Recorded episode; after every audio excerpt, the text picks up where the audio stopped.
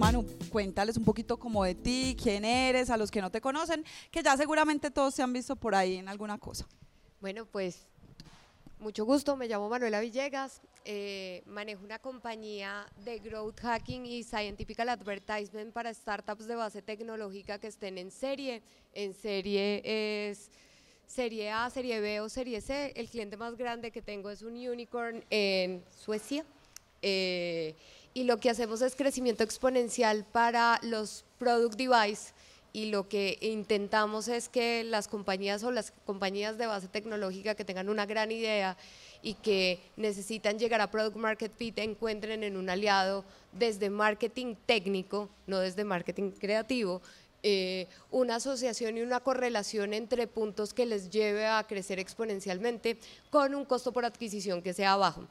Eh, tenemos una compañía que se llama Sí Señor, tenemos otra compañía en Estados Unidos que se llama Yes Sir, tenemos una academia donde yo me entreno para ver si soy buena profesora algún día, eh, que se llama Sí Señora, y tenemos un término que estamos buscando acuñar que se llama Marketing Product Fit en función de Product Market Fit, para los que ya están en una startup de base tech, es Product Market Fit es encontrar la demanda suficiente para un producto tecnológico que pueda sobrevivir o se pueda llegar. Lo más difícil en, un, en una base tech es llegar a Product Market Fit, pero cuando tú llegas a Product Market Fit, lo que estás buscando es las tácticas de marketing digital que te sostengan. Y ahí entro yo como salvadora de las causas perdidas.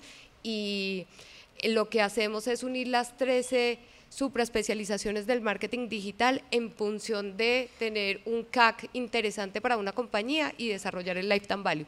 Sé que hablo con mucho tecnicismo, pero ustedes me pueden levantar la mano y me pueden decir esta vieja loca de qué está hablando, qué es el CAC, qué es Product Market Fit, y en teoría me lo sé, y si no, me lo invento. Entonces, estoy para ayudarlos. Bueno, vamos a empezar a hablar en español. Eh, grow Marketing Fit para Dummies. Bueno, empecemos entendiendo, Manu. Mm, ahorita Manu y yo grabamos como el primer episodio de, vamos a tener dos episodios, dije, no, no, podemos hacer uno, nosotros hablamos demasiado para hacer uno. Entonces vamos a hacer dos. En el primero estábamos hablando un poquito del camino del emprendimiento, de crecer y los emprendedores cuando empezamos tenemos un dolor y es cómo hago yo eso, eso qué es, o sea, coquito básico hoy para emprendedores, qué es Grow Marketing y para qué les va a servir. El growth marketing es crecimiento exponencial siempre donde tú puedas crecer exponencialmente. Eso suena como, como estúpido, pero el growth marketing primero puede que esté de moda, pero no aplica para todos los servicios. Y entonces, por más que todos los growth hackers se las vengan a dar de mucho café con leche, ni siquiera yo puedo aplicar growth hacking a mis compañías. Entonces, tiene que ser product device, tiene que ser basado en un producto, debería estar en un producto tecnológico y lo que tú estás buscando es una audiencia relacionada para crecer en X. O sea, si tienes 100, 100 eh, usuarios, crecer a 200 usuarios, crecer a 500 usuarios en X, 2X, 3X, 5X. Si tú vas a crecer porcentualmente, puedes desarrollarlo con un Scientific Advertisement o con la básica de marketing digital pero el growth marketing solo aplica cuando te quieres reventar la cabeza y quieres quintuplicar usuarios, eh, duplicar clientes en una compañía. Y si bien es un término de moda, es tan angustiante y tan ansioso que solo los, los productos de base tech les funciona y pueden demostrar ese crecimiento exponencial. Es decir, si yo tengo un producto, es eh, por decir, tengo un taller, que aquí estaba la eh, María del taller del tarot, y yo ya le doy a 25 personas, puedo usar la herramienta de Grow Marketing para, en vez de 100, yo le doy a 5 mil. En diferentes locaciones. Y monto una base tecnológica para esto, entonces puedo utilizar la base tecnológica más sencilla, que puede ser un Zoom, y con un Zoom en la primera categoría puedes tener 100 usuarios, de 25 subiste a 100, en la segunda categoría podrías tener 800 usuarios y empiezas a crecer exponencialmente. Pero no todos estamos preparados para eso no nos funciona para todos los services y cuando tiene demasiada mano humana, pues démonos en la cara y encontrémonos a nosotros mismos. No estamos haciendo growth marketing, sino que estamos haciendo marketing digital y tenemos un término de moda bastante interesante que es growth y digamos que las compañías de consumo masivo en este momento quieren hacer growth, pero es supremamente complejo hacer que la población compre el doble de margarina o el doble de agua o el doble de la sal. Como en el caso mío, que es marketing creativo, pero más tailor en cosas de contenido, pero no es grow.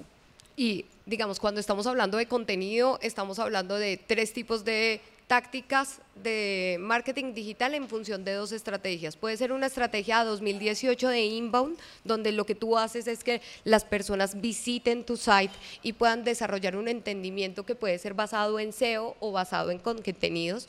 Dos, puedes hacer un marketing de contenidos full redes sociales, que es lo que normalmente hacen las compañías latinoamericanas, un contenido medianamente interesante que haga que las personas lleguen. O número tres, tú puedes hacer una automatización de procesos de marketing basado en Clientify, como en el Open que tienen Clientify, y tú puedes desarrollar unos pillar page y sobre esos pillar page páginas de contenido, de destino en función de producto que te hagan la adquisición sistemática de clientes y esa adquisición sistemática de clientes esté atribuida conscientemente y coherentemente con el producto. Muy bien. Em, ¿Cuáles son los indicadores que uno debería medir en Grow para decir me va bien o no? Pues que, es un mundo que tiene tantos tecnicismos como lo que estás diciendo, que para la gente medir si, si está siendo ganador o no, a veces es muy difícil. Entonces contratan quien lo haga o lo hacen, pero no, no entienden si la tasa está bien o no el indicador. Perfecto. Entonces, empecemos metodológicamente cómo se debería desarrollar un proyecto y cómo debería estar fundamentado. Perdón por el que le cierre los ojos, pero es que ustedes intimidan un poquito, entonces me tengo que concentrar. Entonces, normalmente tú planteas el objetivo general en función del crecimiento y eso tiene que ser el qué, cómo, cuándo, dónde, para qué y por qué, porque el para qué y el por qué te da la causa o el propósito y el resto te da el billete y en dónde lo vas a lograr. De ahí tienes una métrica de facturación o de usuarios. Si estamos hablando de growth marketing de usuarios, si estamos hablando de una compañía que tiene un product device, pero que tiene que sustentar ante los venture capital, es facturación. En función de ese objetivo general, desde el qué, cómo, cuándo, dónde, para qué y por qué, tú defragmentas ese objetivo general en objetivos específicos. ¿Cuáles podrían ser los objetivos específicos? En función de adquisición, en función de retención y en función de producto, porque el producto tiene que cambiar de acuerdo al usuario. Si el producto no aprende del usuario, pues paila, su producto es un BlackBerry.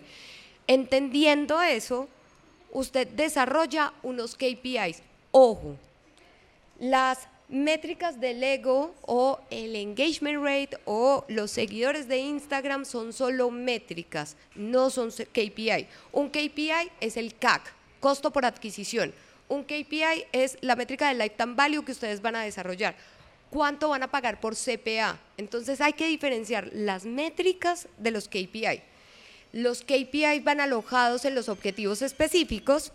Las métricas y la conjunción de métricas van a aplicar a los KPI y usted depende de los objetivos específicos, empieza con 13 tácticas de marketing digital a desarrollar esos objetivos específicos y a darse en la cabeza, esto funciona, esto no funciona, esto funciona, esto no funciona. Documenta todo el proceso con tácticas de marketing digital, cumple esos KPI, cumple el objetivo específico, por ende cumple el objetivo general y por eso digo que yo no soy creativa, yo soy una metódica de Excel entonces yo todo lo tengo en saltas de Excel, sé que cumple, que no cumple, que está indicador en rojo, indicador en verde y con eso sé si voy a cumplir la meta de facturación o no voy a cumplir la meta de facturación o la métrica de usuarios. Entendiendo esto, ¿cuál es el objetivo de Growth Marketing? Facturar sostenibilidad, aunque cualquier startup de base tecnológica me diga, no, yo puedo perder dinero toda la vida.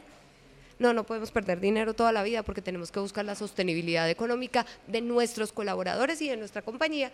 Y segundo, usuarios que el costo por adquisición sea rentable para la compañía teniendo todos los gastos, los gastos de las flores, los gastos del Open Lab, los gastos del talento humano y después teniendo un lifetime value. O sea, yo quiero unos novios que estén conmigo toda la vida. O sea, que yo los pueda llamar el día de mañana y por más que me hayan puesto los cachos o yo le haya puesto los cachos, pues que me contesten el teléfono. Y eso es lifetime value. Y entonces ese lifetime value te va a dar la sostenibilidad económica al futuro. Y eso es lo que busca Growth, crecimiento exponencial con unos números claros en función de adquisición o en función de retención y una métrica de lifetime value. Muchas veces cuando la gente, ahorita eh, eh, hicimos un análisis muy por encima, pero yo quiero como abrirlo, muchas veces las compañías se acercan como, bueno, yo quiero ponerle grow a mi producto o servicio, pero resulta que el producto o servicio no tiene una propuesta de valor diferenciada, no tiene un propósito, no tiene de pronto un montón como de estrategia detrás. ¿Qué pasa cuando yo de una le meto grow a algo que todavía no tiene una posición y yo de una voy a quemar allá eh, dinero en diferentes plataformas porque yo quiero meterme de una a hacer grow. Nosotros, los marqueteros, somos expertos haciendo millonarios a Meta y a Google. Entonces, cada vez que planteamos una táctica de marketing digital sin una estrategia o sin un sustento teórico práctico, ustedes hacen más ricos a Mark Zuckerberg, lo cual a mí me parece maravilloso porque él fue inversionista mío, entonces denle en plata, pues yo voy a ganar al, fin y al cabo. Pero más o menos el 85% de la, de la inversión publicitaria en Meta y en Google está quemada por no pensar tácticamente y no pensar estratégicamente. Entonces, tú quemas y quemas y quemas billete y dices, marica, el marketing digital no funciona. Y uno dice, sí funciona pero si tú empiezas a hacer tácticas como un demente, pues generalmente lo que vas a hacer es quemar dinero, quemar, quemar, quemar dinero, hacer más ricos a los ricos y tu producto que está supliendo una necesidad visceral del mundo, sea en B2B, en B2C o en B2G, pues no, no llega a un feliz término. Y ahí te aburres y dices, ¿por qué mi emprendimiento no funciona? Y es porque metiste todos los huevitos en una canasta que no era. Y entonces esto a mí me ha costado mucho entenderlo, pero a veces es mejor parar, pensar, pensar estratégicamente y después sí aplicar toda la táctica como un carro de bocado. Y, por eso habría la, conversación de este tema, porque uno muchas veces eh, cree que simplemente pautar, como bueno, ya, abro esto y pongo pauta, pero es yo, yo voy a, empezar este camino con un 2, 3 y tú le complementas el porque nosotras nos sincronizamos en un punto y hay un paso en el que eh, empieza a tu lado y empieza, eh, empieza por ese lado. Y es que eh, en los negocios es importante, uno, entender a los usuarios, o sea, qué quiere mi usuario, qué realmente quiere y a quién le voy a apuntar, porque cuando uno va a tirarse al lado del grow y uno no tiene un buyer persona o uno tiene un perfil de conocimiento de usuario, gasta mucho más dinero del necesario.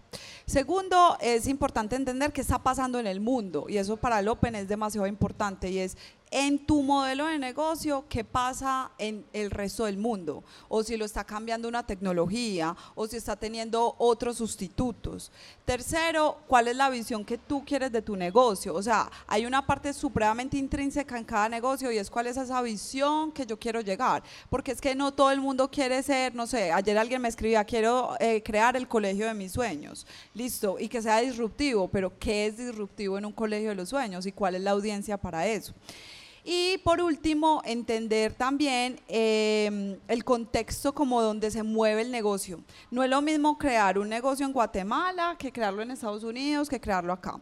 Después viene la parte estratégica, que es creemos la estrategia de ese negocio, cuál es mi propósito, que ya vamos a hablar, vamos a hablar ahí un ratico también de esto, y de eh, crear una propuesta de valor que me diferencie. Si yo vendo ropa de gimnasio y tú vendes ropa de gimnasio, ¿cuál es la diferencia? Porque cuando yo le entregue este pedazo al Grow, a Manuela, Manuela va a ser capaz de decir, claro, es que es gimnasio para gente que lo hace de esta manera y es aventurera y lo usan tres veces a la semana. Este es el perfil y esta es la propuesta de valor. Entonces hacer growth puede ser que tome menos, menos acciones y más resultados porque este pedazo acá está enganchado y está organizado. Cuando a uno le pasan bien la estrategia, a ver, partamos de una cosa. Uno ve, mucho falso Dios en Instagram o en TikTok diciendo que marketing digital es supremamente fácil porque solo pautar unas acciones y demás. Pero cuando a uno no le pasan masticado a ese buyer persona con ese mapa de empatía y cómo podría ser la audiencia, la tasa de conversión de las campañas es del 2% cuando podemos tener una ejecución de ese buyer persona en función del conocimiento y podemos popularizar unas bases de datos, nuestra tasa de conversión puede ser de dos dígitos. O sea, no les estoy prometiendo, les estoy prometiendo una tasa de conversión que podría ser del 10 y ahí uno podría ser hermoso, podría ser maravilloso, pero como no nos tomamos el tiempo de que las agencias de estrategia o las agencias creativas nos pasen ese camino y estamos caminando como unos dementes, pues la tasa de conversión va a ser del 2. La tasa de conversión va a ser del 1.2 o como el gran retail que tengo, la tasa de conversión es del 0.8 y dicen, wow, qué tasa de conversión tan chévere, pero invierten 220 mil dólares. Y uno dice, marica, están quemando 220 mil dólares al mes con una tasa de conversión del 0.8. Y uno dice, puta, eso en restitución de derechos podría ser hermoso. Y cuando nosotros vemos la teoría y la táctica aplicada del growth hacking aplicado a los negocios latinoamericanos, nosotros tenemos la teoría norteamericana. Y Sanelis es un putas haciendo el ciclo viral, pero ¿cómo eso se aplica a los negocios latinoamericanos? Porque es que nosotros no tenemos el billete, como a mí me decían en, en Y Combinator, que me un millón de dólares. Yo le decía, un millón de dólares yo lo quiero invertir en papitas. Y entonces a mí me decía mi profesor en Stanford, lo tienes que hacer y yo me tengo que morir, no más. Yo no voy a quemar un millón de dólares. Y entonces como todos nuestros negocios están con los datos norteamericanos, pues nosotros estamos creciendo y estamos dando los ciclos virales, las tasas de conversión y demás, y no estamos llegando al ritmo que llega una empresa norteamericana porque simplemente nuestra conversión es diferente. Por eso el mapa de empatía, todo el buyer persona es tan importante para que cuando ya baje a los traffickers, mi trafficker líder se llama Andrés, Andrés pueda entender perfectamente cómo quiero que monte mis campañas, cómo haga mis campañas y cómo me gusta la vaina. Y entonces él ya sabe que es mi growth y yo le digo, monteme la campaña de esta manera, de esta manera, de esta manera y que lo haga perfectamente y que si la hipótesis inicial con el objetivo general está mal, la podamos arreglar, pero no por el medio quemamos 220 mil dólares en el caso.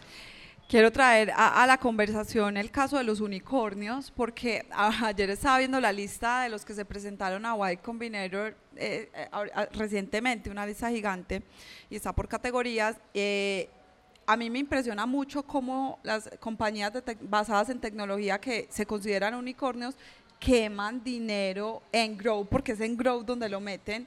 Y eso para mí es un poco ensordecedor, como de dónde están los principios, o sea, esto, esto qué relación tiene con, y lo que sucede también con los emprendimientos que no son unicornio, es que empezamos a creer que no somos valiosos porque no somos unicornio. Y quiero como tu, tu punto de vista sobre, sobre esto.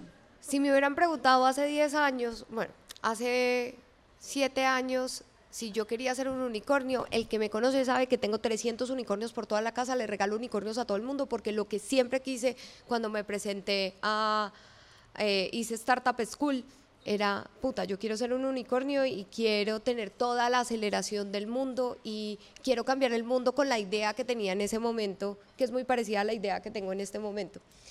Uno quema mucho dinero en modelo de producto, en entender modelo de producto, en sopesar un montón de cosas. A mí, en este momento, si yo, yo salí a ronda, a ronda de inversión en diciembre del año pasado, y en diciembre del año pasado en Presid me dieron 550 mil dólares para, para mi startup de base tech diferente así, señor. Y yo le decía a mi jefe, a mi socio, yo no me quiero gastar esa plata. O sea, yo tengo el cheque, tengo toda la inversión y tengo todo y yo le decía, es la primera vez en mi vida que puedo levantar, levantar para mí, yo levanté para ciertos socios de FinTech y es la primera vez que tengo el dinero para hacerlo y no lo quiero hacer porque no me siento éticamente responsable que va a hacer la mejor inversión de ese dinero en función de marketing product fit. Entonces, digo, levantar tanto billete y quemar tanto billete a mí me cuesta un montón. Hay otro tipo de personalidades que no les cuesta y que van a quemar billete porque quieren crear el modelo de producto y quieren buscar la sostenibilidad desde, no, buscar ese producto ideal para ser mucho, mucho más grande. Para mí, yo soy más bootstrap. eh, demostrar resultados, ejecutar resultados y crecer. Y no es que sea más valioso o menos valioso, solo que yo siempre pienso eso en restitución de derechos, ¿cuánto sería? Y cuando estaba en la universidad diría, eso en cerveza, ¿cuánto sería? Y eso en guaro, ¿cuánto sería? Entonces, pues yo prefiero cuidar como la platica, invertirla en talento humano que invertirla en medios de, terceros. Bueno, mm, ¿cuáles son los pasos básicos, así como un, dos, tres coquito para hacer grow? Uno, entender si va a llegar a Product Market Fit o no va a llegar a Product Market Fit. Y esto es una pregunta que cualquier erudito de startup me va a decir, ¿cómo putas va a decir eso? Mire, si usted es Service Device, no lo va a lograr. Y va a ser una estrategia de marketing digital que es totalmente valedera. Pero si usted es Product Device, usted en teoría sí puede crecer exponencialmente en una audiencia relacionada y lo puede lograr. Entonces, ¿qué es metodológicamente cómo lo tendría que hacer? Objetivo general a dos meses. ¿Cuánto quiere crecer? El objetivo que usted crezca, entonces, si usted va a crecer a 100 usuarios, el próximo mes tiene que crecer a 200, el próximo mes tiene que crecer a 400, el próximo mes tiene que crecer a 800 y así radialmente. Entonces, tenga un buen terapeuta porque es angustioso. Número uno, tener ese objetivo general, tener el KPI o de usuarios o de facturación, eh, tener el Venture Capital listo para quemar el billete, si va a quemar billete o si va a hacer las estrategias, tener los objetivos específicos, uno en adquisición y otro en retención, tenga el modelo de producto listo para ser cambiado de acuerdo a los usuarios o de acuerdo al entendimiento, sepa cuándo renunciar o cuándo parar, tenga los KPIs CAC y Lifetime Value, diseñe ese Lifetime Value por lo menos a cuatro meses para que se pueda desarrollar y empiece a tener una ejecución de tácticas de marketing digital en función de adquisición de retención y de producto, empiece a modificar ese producto, no se enamore de su idea, el usuario le va a meter un codazo de Muay Thai divino cuando lo entienda y después emprenda a modificar, a estar en la ola, a cambiar y a cambiar si es necesaria la tecnología para que su producto sea más claro. Entonces, objetivo general, objetivos específicos, KPIs, KPI, OKR del objetivo general, KPIs de los objetivos específicos, tácticas de marketing digital, no se encasille en ninguna, no se enamore de ninguna, tenga las métricas claras, proyectelo en un dashboard de data analítica y que los números le digan cómo responder. Y si tiene un sentimiento como un suspiro de dónde irse, guíese por el suspiro. De verdad, siempre le va a funcionar. No, listo, ya no. Vamos a hacer Grow Tengo un Excel, tengo un Excel. Eh, si, me escriben, les tengo un Excel. Bueno, podemos, podemos, yo feliz con ese Excel, se los podemos mandar. Eh, ¿Quién quiere preguntar? Aprovechen. No muerdo, en teoría. Alguien tenía una pregunta, Eduardo, ¿dónde está? Que tenía una pregunta. No sé. ¿Quién? Eduardo. Hola, Eduardo. ¿Cómo estás? Bueno, te cuento rápido. Eh, desde hablar con Cara ahorita, nosotros el año pasado trabajamos todo el tema pues, de publicidad en Meta. Nuestra principal fuente era Meta y, y lográbamos tener alrededor de 40, 38 leads diarios calificados y teníamos una muy buena tasa de conversión, desde un 14% desde cerramos el año pasado. Ah, bueno, es una empresa de educación enfocada en formación de, en áreas de tecnología, áreas específicas de tecnología. Este año, desde enero, utilizando las mismas estrategias, no entendemos qué pasó con Meta, pero pasamos de tener alrededor de 40 leads diarios a 10, 12 leads. Entonces digamos que la pregunta es desde tu punto de vista, ¿cuáles fueron esas modificaciones que tal vez hizo Meta o en general, qué puntos se podrían revisar para poder recuperar ese rendimiento que teníamos? Lo primero que pasó con Meta es que se dio cuenta que nos estaba robando los datos y como se dio cuenta que nos estaba robando los datos, pues no empezó a hacer las campañas masivas que hacía en función de las acciones, sino que te, te paró absolutamente todo. Los términos y condiciones cambiaron el 3 de enero y desde el 3 de enero se te debió ir a culo, perdón mi español y mi francés, se te debió ir a culo las campañas de conversión. Yo qué te recomiendo? Uno, Si tienes una empresa de educación, deberías tener unos pillar page. En esos pillar page deberías tener un posicionamiento orgánico a concordancia amplia de cada uno de los servicios educacionales que tú generas para que te posicione bien orgánicamente. Deberías tener un score de 70% de SEO y basado en eso hacer la arquitectura de palabras clave o de keywords que estén sosteniendo todas las acciones. Cuando tienes esos pillar page, la único reemplazo que puedes tener en función de las acciones y teniendo bien el asset digital puede ser tres factores.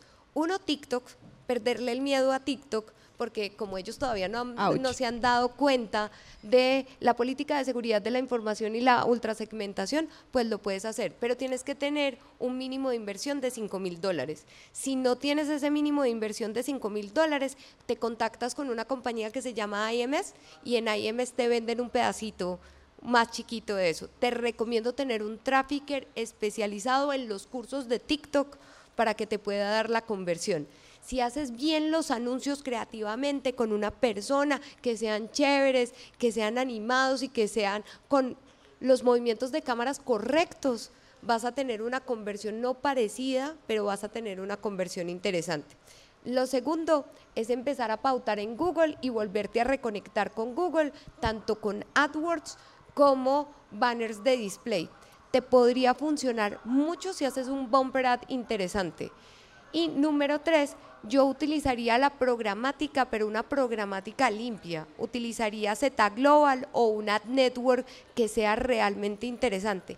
¿Y qué me ha funcionado muy bien para vender educación? Alianzas estratégicas. Entonces, yo cojo una alianza estratégica con otra persona que hace también educación o que se dedica al contenido, hago un contenido a par en general yo hago contenido con copublicitarias o con la revista PM y eso me da la adquisición sistemática de esa comunidad que estoy buscando y me va a desarrollar. Yo no te dije esto porque esto es violar como mis cosas, pero el contenido de valor funciona muy bien cuando el contenido es denso. ¿Qué quiere decir denso? Que no es lo mismo que me está diciendo cualquier huevón de educación, sino que se toman el tiempo de explicarme las cosas y de hablarme mi lenguaje de educación. Por eso tal vez un canal a la inversa, donde tú tienes un canal de TikTok que te dé el alcance y la repetición y te llegue a un funnel de conversión en YouTube, podría ser maravilloso. Entonces, empiezas alcance y repetición por medio de TikTok de tres minutos con muy buenos contenidos como el podcast cortados. De ahí lo bajas para que se vayan a tu canal de YouTube y en canal de YouTube pones contenidos de más de 10 minutos que te expliquen. Esa base tecnológica te va a ayudar en posicionamiento orgánico en motores de búsqueda concordancias amplias, te va a ayudar en posicionamiento de tu canal de contenido, te va a ayudar a tener alcance y repetición en TikTok y puedes tener una visualización paga porque Instagram nos ve el signo de pesos en la frente. Eh, podrías tener los mejores contenidos ahí y basado en eso, pues puedes desarrollar tu funnel de conversión.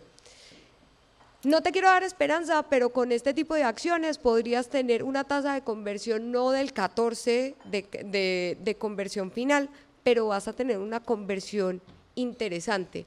Y cada dos meses para y vuelve a empezar. Pero a ese nivel que lo teníamos en Facebook. No, marica, es que yo antes vendía en Facebook una belleza. Pero cuando se dieron cuenta, bueno, cuando Apple se dio cuenta que nosotros rastreábamos a ciertos grupos objetivos por el sistema operativo o por el ID device, pues se nos cagó todo. A mí se me cagó el negocio. O sea, yo tenía retails que me invertían un millón de dólares en pauta y yo quemaba, pero mis chicos vivían felices. Y ya, pues se me paró. Y nos pasa a todos. Entonces, todo desde un mix entre inbound, entre dirección y creación de contenido en función de las tácticas y de pronto un contenido UCG te podría funcionar. Acá para la que sea. Bueno, acá hay otra pregunta en redes eh, que nos hace Ríos Erika 7. ¿Cómo llevar el grow al mundo B2B en donde el sector es súper tradicional? Si tienes en B2B un product device, lo puedes llevar si no, hay un framework maravilloso que lo que puedes tomar es lo mejor del growth hacking y aplicarlo a las acciones que estás diciendo. A ver, esto no es muy purista de mi parte, pero uno tiene que sacar lo mejor de las estrategias y aplicarlo a lo que da. Entonces hay tres frameworks bastante interesantes. Uno es el framework donde te dice cómo montar el objetivo, objetivo general, objetivos específicos. El segundo framework te da qué tienes que tener de insight, qué tienes que tener de creatividad, qué tienes que tener de tácticas de marketing digital y qué tienes que tener de ejercicios de compañías como la tuya, de branding, de tono de voz, de entendimiento del buyer persona y todo lo romántico que realmente tiene. Y hay un tercer framework que te da como todos los capabilities y todos los perfiles. Si yo tuviera que ejecutar growth hacking, que no va a ser, eh, en un service de un B2B porque el gerente de marketing está consolidado que tengo que hacer growth hacking, pero pues todos sabemos que no. Yo lo que hago es coger lo mejor de esos frameworks o de esos teams y lo aplico de acuerdo a lo que busco esos, esos frameworks también se los puedo, se los, se los puedo estar. Están en inglés y contra todos los pronósticos que yo no hablo inglés, pero están en inglés y son súper chéveres y uno es como peluqueando bobos. Coge lo que más le interesa, lo que menos le interesa lo va sacando y va sacando el dashboard de visualización de datos con base en eso. Súper. Bueno, de aquí, ¿qué, qué pregunta tienen? ¿O qué no entendieron? No me vayan a decir Bueno, que voy a hacer preguntas más sencillas en términos de redes. Eh, por ejemplo, si es una empresa de servicios, ¿qué, ¿cuál de esas redes es mejor para poner contenido, empezar a pautar como de a uno? Porque también sé que acá hay mucho emprendedor, hay, hay gente del B2B, veo también todo, pero, pero sé que en su mayoría muchos vienen del mundo del emprendimiento. ¿Cuál es como, el- si yo soy de ese, ahorita hablamos de productos, pero yo soy servicios, eh, hablemos de B2C y todo, ¿cierto? A personas. ¿Cuál debería ser el mejor lugar para yo iniciar de a uno? Bueno, si tengo una empresa de moda, tengo una empresa de café, tengo una empresa de gafas, tengo una empresa de flores o tengo una empresa de consumo masivo, yo debería tener dos redes sociales que son bastante interesantes. Una debería ser TikTok y amar a TikTok como TikTok te ama tus datos a ti y entrégaselos todos. Entonces, deberías tener TikTok y deberías hacer contenido en Reels de Instagram. Ahora, no te voy a pedir que hagas un contenido diario porque eso es inviable para un emprendedor. Haz un contenido, un contenido a la semana, un contenido muy bueno. Hazlo con toda tu alma, con todo tu corazón y con todo tu talento de barrio y ejecútalo y ponlo diferente. En Instagram porque es mucho más aesthetic y en TikTok hazlo mucho más real. O sea, habla como tú eres, piensa y dale a las personas algo que solo tú le puedes dar. No te copies del contenido de absolutamente nadie porque cada vez que copias el puto contenido, ¡pum! te sancionan en TikTok. Entonces, esa es como la primera, B2B en B2C. Siempre, marica, inviértele una página web decente. Entonces, ten tu página web, ten una foto de producto eh, interesante, ten un tono y una voz. Y cuando tienes la página web, dos redes sociales, empieza orgánicamente. No le metas esteroides de pauta, empieza orgánicamente. Mira que te funciona los primeros dos meses con sprints semanales y con eso empieza a pautar o a aplicar lo que mejor te convirtió. Lo que no te convirtió, marica, date la pela, no funcionó, ya lo, vemos en el cementerio de los contenidos, chao. Y lo que te funcionó, empieza a pautarlo. Si quieres audiencia o alcance y repetición, es muy satanizado, pero utiliza los promoted posts de Instagram. Si lo que quieres es conversión, monta en el Business Manager la pinche campaña. Y después de eso, empieza a hacer SEO. ¿Cómo se hace SEO? SEO se hace escribiendo. Entonces, escribe sobre tu contenido. Escribe porque las flores son bonitas, escribe porque el vaso es bonito, pero más allá de eso, escribe un contenido que sea realmente de valor para esa comunidad. Y eso lo haces con una herramienta que se llama SEMrush y en SEMrush haces el keyword research, es gratis 10 días y metes la tarjeta de crédito, en el noveno coges y la sacas. Y así vas utilizando correos por correos. Por favor, eh, esto solo se los dije a ustedes. Y tú puedes vivir gratis un par de tiempo y demás. Espero que el presidente Sam nunca vaya a oír esto. Eh, hola. y después del Keyword Research, siéntate en un momento de verdad, crea los contenidos, apaláncalos con esos contenidos que haces en TikTok y en Instagram y ahí vas a tener ese modelo que va a ser rentable, que va a hacer crecer aritméticamente tu modelo de negocio y vas a estar muy juicioso. Una cosa que le pasa mucho a los emprendedores es que se vuelven adictos a la pauta y la pauta es como la droga, te vuelve adicto, sea como sea. Entonces, ¿qué es lo que pasa? Si ya eres adicto a la pauta, pues métete a rehab. Métete dos meses, no pautes y busca acciones orgánicas que te permitan crecer. Eh, automatización de procesos de marketing a partir de correos electrónicos, eh, ManyChat a partir de chats de Instagram, chat de Facebook o chat de WhatsApp, o busca acciones orgánicas con tu base de datos que te funcione. Si ya pasaste la desintoxicación, haz contenido y pautalo, y eso te va a funcionar. Eso, si eres un B2C de flores, moda, gafas, aretes, cauchitos, que tenemos el mismo cauchito o anillos. Servicios. Si eres servicios como nuestro servicio. Si eres servicios, búscate una red social que te encante. A mí desde el 2017 me encanta LinkedIn. ¿Por qué? Porque en LinkedIn todo el mundo es tan emperifollado, tan decente, serio y responsable y tan egocéntrico que yo, una vieja de pelo azul y demás, brillo por luz propia, no me tengo que echar escarcha, entonces me funciona muy bien. Por eso me enamoré de LinkedIn, porque soy tan diferente al estereotipo de la persona de LinkedIn, que es el blanco heterosexual de Ferragamo, que a mí me funciona divino. Entonces me atacan mucho, pero me funciona muy bien. Entonces enamórate de una sola red. Yo me enamoré de LinkedIn y ahorita estoy enamorada de TikTok y, y espero crecer. Lo segundo es haz contenido de valor de tu servicio en esta red social. Contenido de valor no es el contenido que les dije en B2C. O sea, no es el contenido de tres minutos donde a la guachapanga tú presentas el producto eh, porque es styling y demás. No, si eres un servicio tienes que entrarte profundamente. Entonces, es hablar del costo por adquisición, es hablar de la creatividad del propósito en función de la adquisición de clientes, es crear marcas representativas, es darle un contexto denso literario o base fundamental que solo tú o que una persona con una educación superior lo puede hacer. Demuestra tu conocimiento con palabras. Y cuando ya lo tienes con palabras, demuéstralo con white papers, demuéstralo con datos y demuéstralo con casos. Tú hablas de tu servicio con una pasión que solo el director de la compañía o solo el emprendedor lo puede hacer. Y solo el emprendedor o su equipo más cercano se sabe los datos. Entonces muestra casos.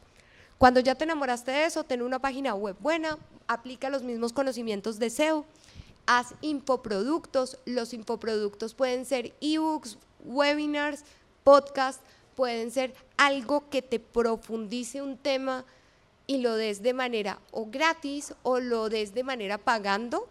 Y cuando tú lo tengas desarrollado y listo, presenta todo ese ecosistema digital dentro de assets digitales y van a llegar los leads. Te doy un ejemplo. A mí me llegan, yo esta mañana te estaba contando, por cada video que yo posteo en LinkedIn todos los lunes a las 6 de la mañana, me tienen que llegar un cierto número de leads, 22. De esos voy a convertir dos. De esos me sobran 20 y voy a regalar 20. A las 20 que les regalo los leads, me hacen más alianzas estratégicas. De los dos que tengo buenos, voy a tener la facturación. No invierto un solo peso en pauta porque la pauta de LinkedIn es carísima y todo mi ecosistema es orgánico. Toda la sostenibilidad económica de mi compañía del servicio está porque me enamoré de una red, porque sé cómo lo manejo y lo muevo y lo desarrollo. Entonces, ese es el gran ejemplo que yo le decía a mi profesor en Stanford, yo no necesito plata, yo no necesito pauta para crecer, yo necesito buen contenido, necesito un propósito y necesito una causa, nada más. Bueno, ahora sí tenemos una pregunta ahí atrás. Vamos a ver qué...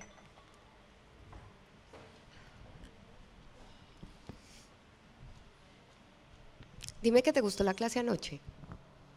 Es que anoche le di clase. Ya, te iba a decir, soy yo la, clase anoche.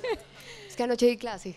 eh, Manu, em, se me acaba de ocurrir otra pregunta con lo que estabas diciendo y es eh, un caso particular en mi empresa donde el servicio que prestamos a través de nuestro software, em, pues es un servicio, eh, un problema que tenemos, está resolviendo un problema que tenemos supremamente comprobado, que a cada lead que atiendo tiene el problema, que ya tengo súper identificada esa empresa, ese tamaño, la industria, todo, eh, pero que en Internet no lo están buscando, porque toda la vida lo han resuelto de una manera súper tradicional, con hojitas de Excel o con planillas en cada punto. Eh, y mi producto lo que hace para aprovechar que está Carolina acá y esto, esto es que nosotros le brindamos una herramienta a estas empresas donde sus empleados trabajan por turnos para que puedan programar de manera automática, es súper fácil, toda la gestión del personal. Entonces los turnos de trabajo, los permisos, la, el registro de asistencia, las horas extras, conectarse con nómina, bueno, así en, rasgos generales. Entonces, em, lo resuelven normalmente con planillitas en papel, el empleado llega, firma, eso se pasa a un Excel, etc. Entonces yo me meto a hacer mi estudio de palabras clave, a tratar de hacer SEO y no hay un volumen de búsquedas que me muestre que la gente esté buscando software para gestionar turnos de trabajo o herramientas en línea para hacer horarios de trabajo, o herramientas en línea para, por ejemplo, gestionar o liquidar las horas extras. Entonces, para mí, por ejemplo, em, hacer pauta y llegarle a esa gente que tiene una intención de compra más clara es, pues, cierto, no, no, no es tan efectiva. Entonces, lo que yo he tratado de hacer es como generar contenido que em, le enseñe a la gente cómo puede hacer esa gestión del personal de una manera mucho más eficiente. Pero ¿qué, qué más puedo hacer? Porque definitivamente eh, lo hago con mucha constancia, estoy buscando esas intenciones de compra y no las hay. Ni aquí, ni en otros países, por ejemplo, pues es como, nadie busca un software para eso, pues es como 10 búsquedas al mes, 50 búsquedas al mes, eso no es nada. Entonces yo qué puedo hacer para empezar a, a ser más efectiva en esa atracción de leads de manera digital. ¿Tú te acuerdas que cuando estábamos un poquito más chiquitas, la violencia de género no se hablaba y no habían búsquedas de eso? O sea, yo estuve casada en un tiempo de mi vida y me separé por un, un poquito de violencia de género, pero yo no tenía ni idea que era la violencia de género yo no tenía ni idea que lo que estaba haciendo mi marido en esa época era, era en contra mío.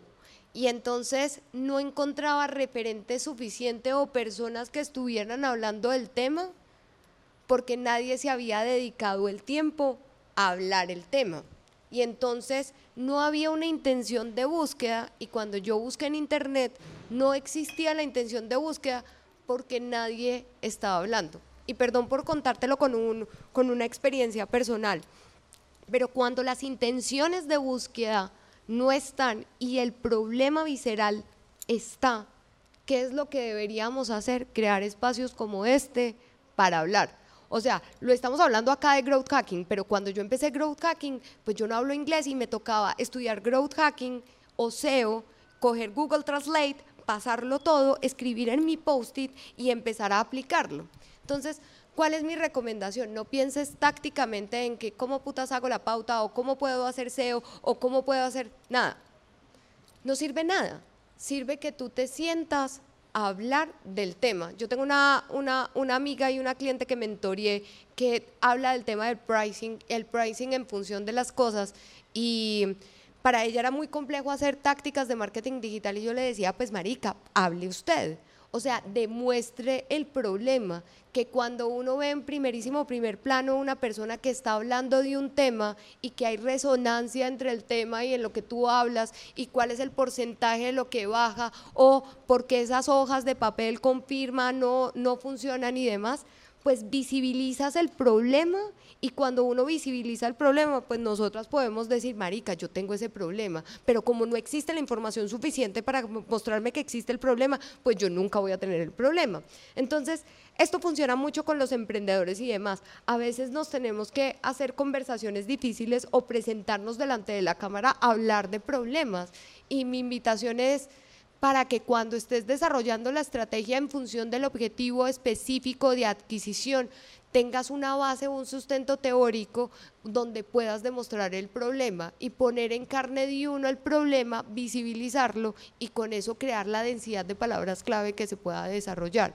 Entonces, tu solución a tu problema no es pautar, tu solución a tu problema no es hacer un keyword research, tu solución al problema es visibilizar el, el problema. Y la forma más fácil de visibilizar el problema puede ser a partir de LinkedIn porque tú eres un servicio B2B en corporate. Entonces, para mí, tú deberías sentarte en LinkedIn y empezar a hacer videos de contenido, artículos, wallpapers y demás, y tener una densidad de contenido rápida para que puedas visibilizar el problema y llamar a otro tipo de emprendedores, empresas y demás para decirles, oiga, Marica, usted tiene un problema y yo le voy a decir cómo solucionarlo. O yo le puedo enseñar que usted tiene un problema y usted verá con quién lo, lo soluciona. Yo se lo puedo solucionar si usted quiere, pero si no quiere, pues por lo menos le dejo sembrada el granito de arena en la cabeza y demás. Entonces, esto es una invitación para que piensen estratégicamente. Entonces, ¿cuál es la estrategia? El objetivo general. ¿Cuál es la táctica? La pauta. ¿Cuál es la táctica? El keyword research. ¿Cuál es la pauta? Eh, la densidad de palabras clave. Tácticamente podemos solucionar todo, pero estratégicamente es el 95-5. Es cuál es verdaderamente mi problema, que el 5% de solucionarlo, eso es papitas para el Ahí, yo te voy a aportar con tres ganchos que existen para, para uno provocar al, al, usuario, ¿cierto? No me gusta ya mucho en, esta nueva, en este nuevo mundo decir consumidor, sino ese usuario inteligente que necesita algo. Hay tres cosas, un dolor, una necesidad o un deseo.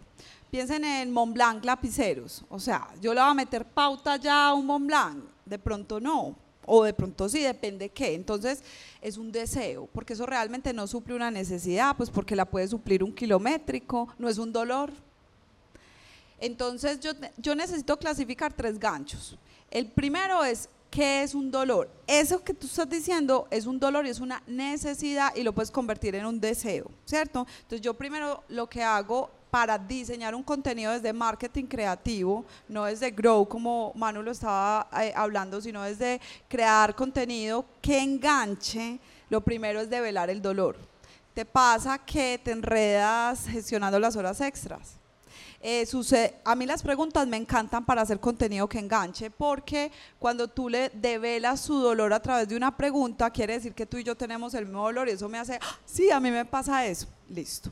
Segundo, yo develo después la perla. Esto ya es storytelling, pues, pero es yo te develo el dolor, luego te pongo la solución, que es la perla, la idea, lo que yo te voy a dar para solucionar y después te hago el call to action. Y es, vea, yo le muestro que esto lo soluciona y después le digo, haz clic y te doy un mes de, de, prueba para que veas lo que eso puede lograr. Entonces, eh, hay muchos clics, hay muchos call to action, hay muchas formas de develar perlas y hay muchas formas de develar una situación. O por ejemplo, el 75% de las horas extras están mal liquidadas. Tu empresa debe estar perdiendo ese dinero. Ay, ¿cómo así? Y ahí mismo yo ya engancho a la persona a través de todo ese funnel que te acaban de crear así ahí. Porque yo te estoy diciendo el storytelling y el gancho y ella te está diciendo los canales. Mañana ya deberíamos ver tus posts Mañana tienes clase. ¿Qué más? Siguiente. Mañana tienes clase, no puedes faltar. Allá atrás.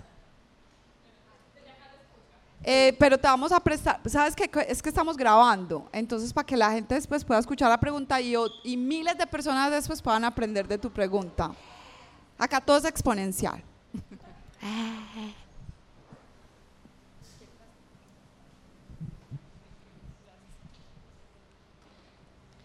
Bueno, la pregunta es, ¿Qué pasa con, un, pues, con una marca o con un cliente, cierto, que viene de años atrás, pauto dependiente, o sea, con una pauta dependiente, pero no solo a la pauta, sino a la promoción? Es decir, dependen de que ya los usuarios saben que tienen el 40, el 30, el 15% de descuento. Y entonces cuando la pauta está activa, las ventas suben. Y bueno, entonces desde, bueno, vamos a promover otro tipo de acciones, entonces hagamos detox de la pauta y las ventas se van al piso, de arriba de los gerentes, no estamos vendiendo, no estamos vendiendo, reactivemos pauta, reactivemos promoción y estamos en este cáncer que, ¿cómo se sale de ahí? Pues cómo salir de, de pauta dependiente de la promoción y que el usuario ya lo sabe, que siempre vamos a tener promoción, pues como que ya lo conoce.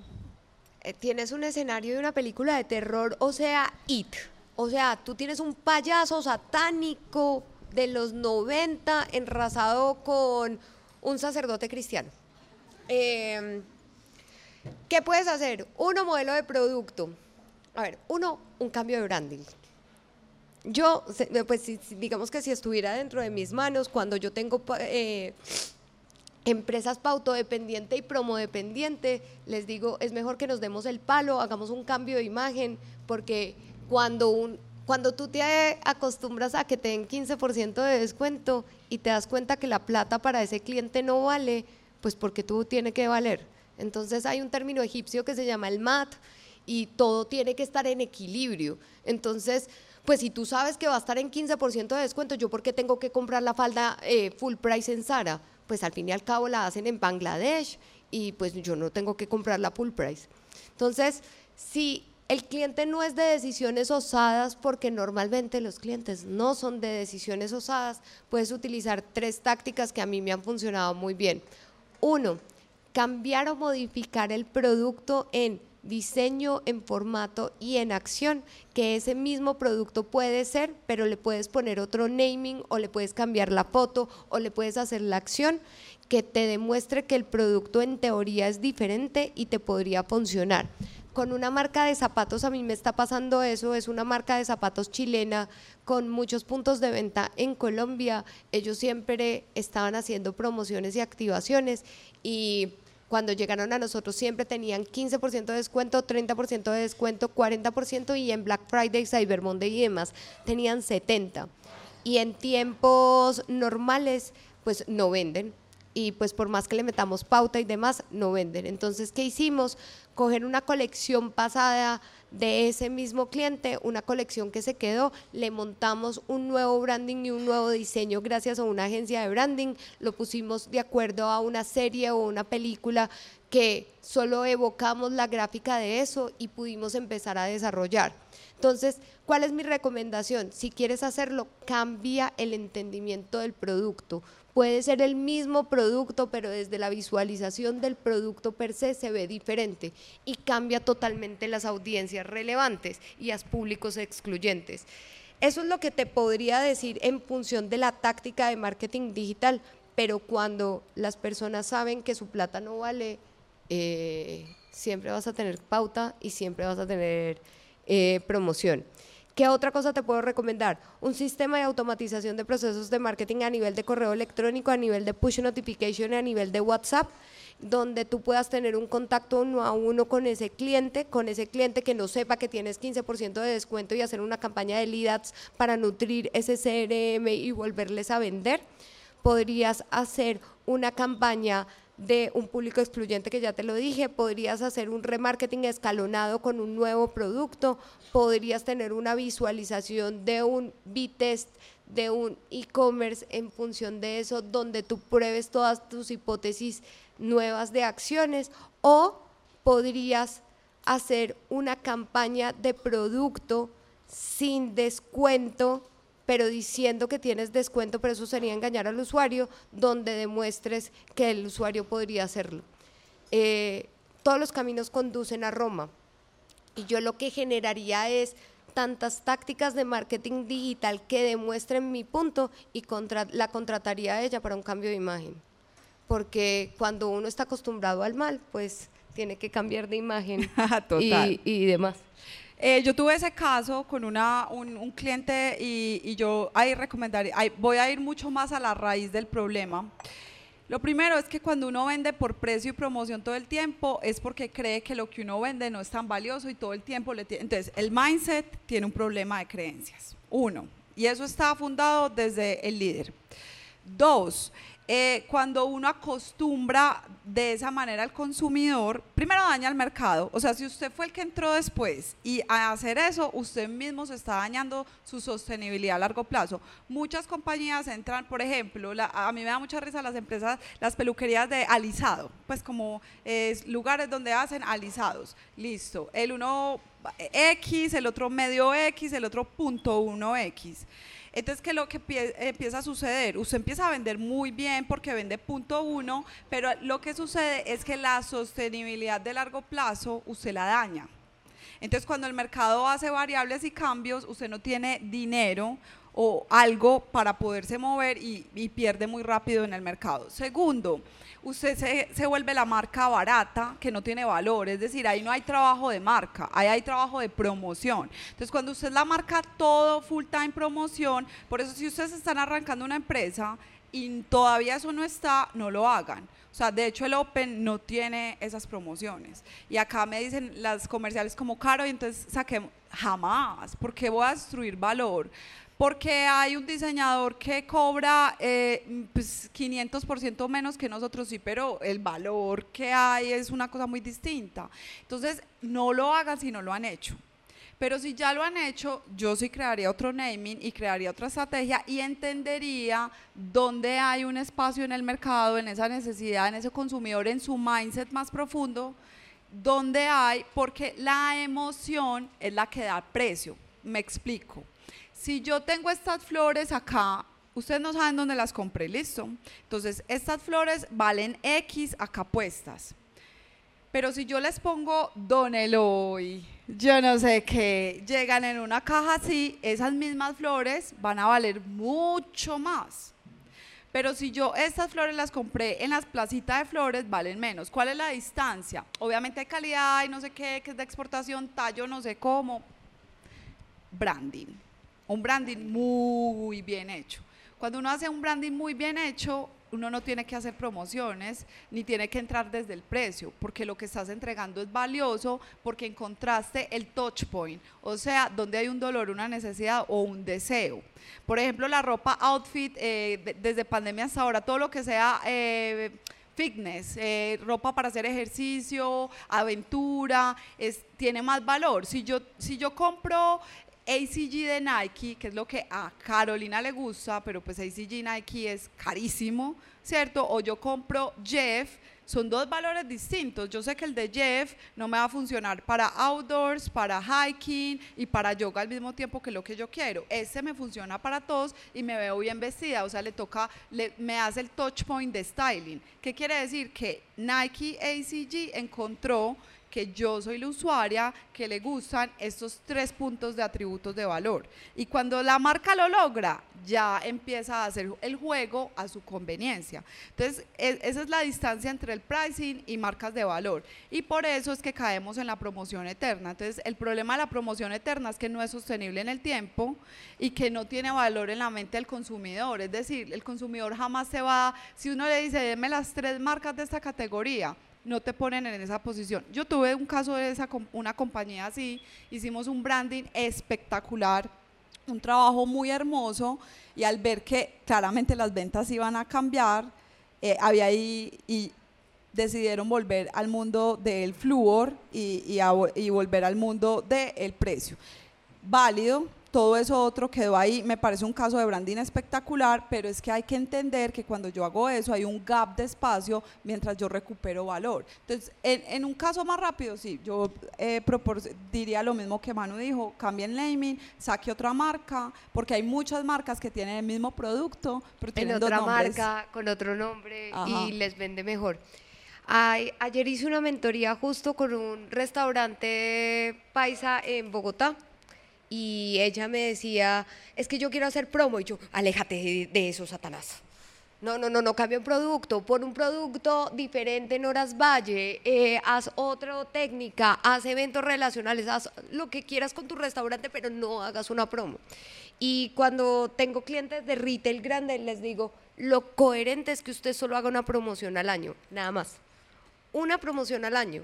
Cuando usted tiene una promoción al año, el grupo objetivo que no puede pagar su producto va a ahorrar todo el año y lo va a comprar. Yo con un reloj. pero normalmente va a tener su grupo objetivo. Y está perfecto, entonces siempre le está hablando su grupo objetivo, está diversificando dentro de los grupos objetivos y con una promoción al año, las personas que definitivamente no lo pueden pagar van a ahorrar y lo van a hacer.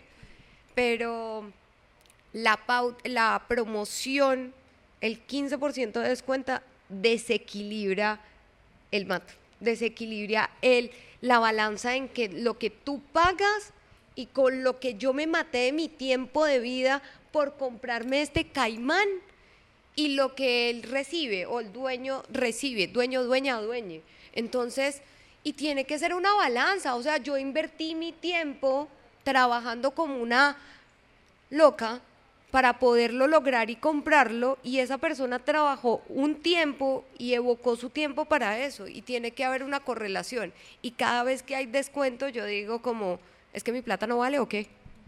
Propuesta de valor. Si estamos ahí parados hay que rediseñar la propuesta de valor. Y generalmente los gerentes de mercadeo te van a decir que no. Y todo el mundo te va a decir que no.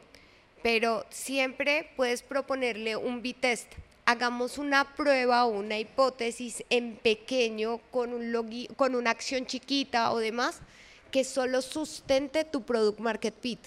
Yo lo hago con un landing page en Unbounce. Unbounce vale 200 dólares, entonces puedo montar un landing page inmediatamente. Ahí monto un logo pequeño que no va a ser la identidad de marca, pero va a probar mi resultado. Voy a poner el producto con otro logo, con otra identidad de marca y el gasto para la hipotetización es corto puede demostrar que puedo lograr product market fit y le puede demostrar a ese director de marketing que si se arriesga lo puede lograr. Entonces ahí utilizas tácticas de marketing digital para probar hipótesis, un landing page, un pillar page, un, un MCC nuevo, un set de banners en top of the funnel, en middle of the funnel nuevo, un loguito nuevo y tú le demuestras con una sola venta con un costo por adquisición más barato, podrías demostrar su hipótesis tenlo en grupos de 100 o de 10, 10, 100, 1000 y demás, y con eso sustentas. Y yo he sustentado cambios de marca bastante grandes, que hoy sale un cambio de marca bastante grande de un retail colombiano por una ejecución así, una prueba de producto con un landing page. Y mm, a veces el de marketing no es tan arriesgado, pero los gerentes sí, porque les gusta la plata. Bueno, eh, última pregunta y cerramos. Sí, por favor.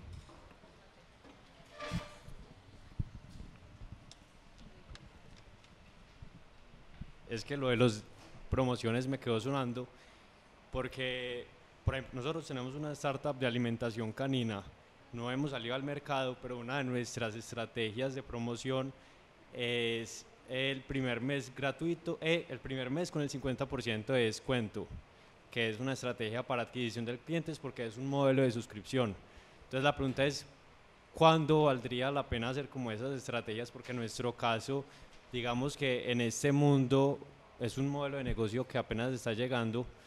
Eh, acá, digamos, con la alimentación, que es una alimentación natural y lo queremos aplicar, ¿cuándo aplicar ese, esas promociones? Porque digamos que eso es lo que se ha venido aplicando en empresas extranjeras en Estados Unidos, que el primer mes para el usuario es 50% de descuento o 70% de descuento y ya de ahí en adelante sí, costo total, pero cómo eso puede repercutir a la marca, por lo que había escuchado que pues ya ahí lo vamos a estar moviendo por un lado de promociones que es mortal. Eso es un modelo de adquisición sistemático que en Estados Unidos funciona muy bien y que acá funciona pésimo. O sea, con todos los modelos de suscripción, he trabajado con modelo de suscripción de café, de pañales, de toallas higiénicas y demás. Ese modelo de adquisición, si bien te baja el costo por adquisición, te destruye el lifetime value.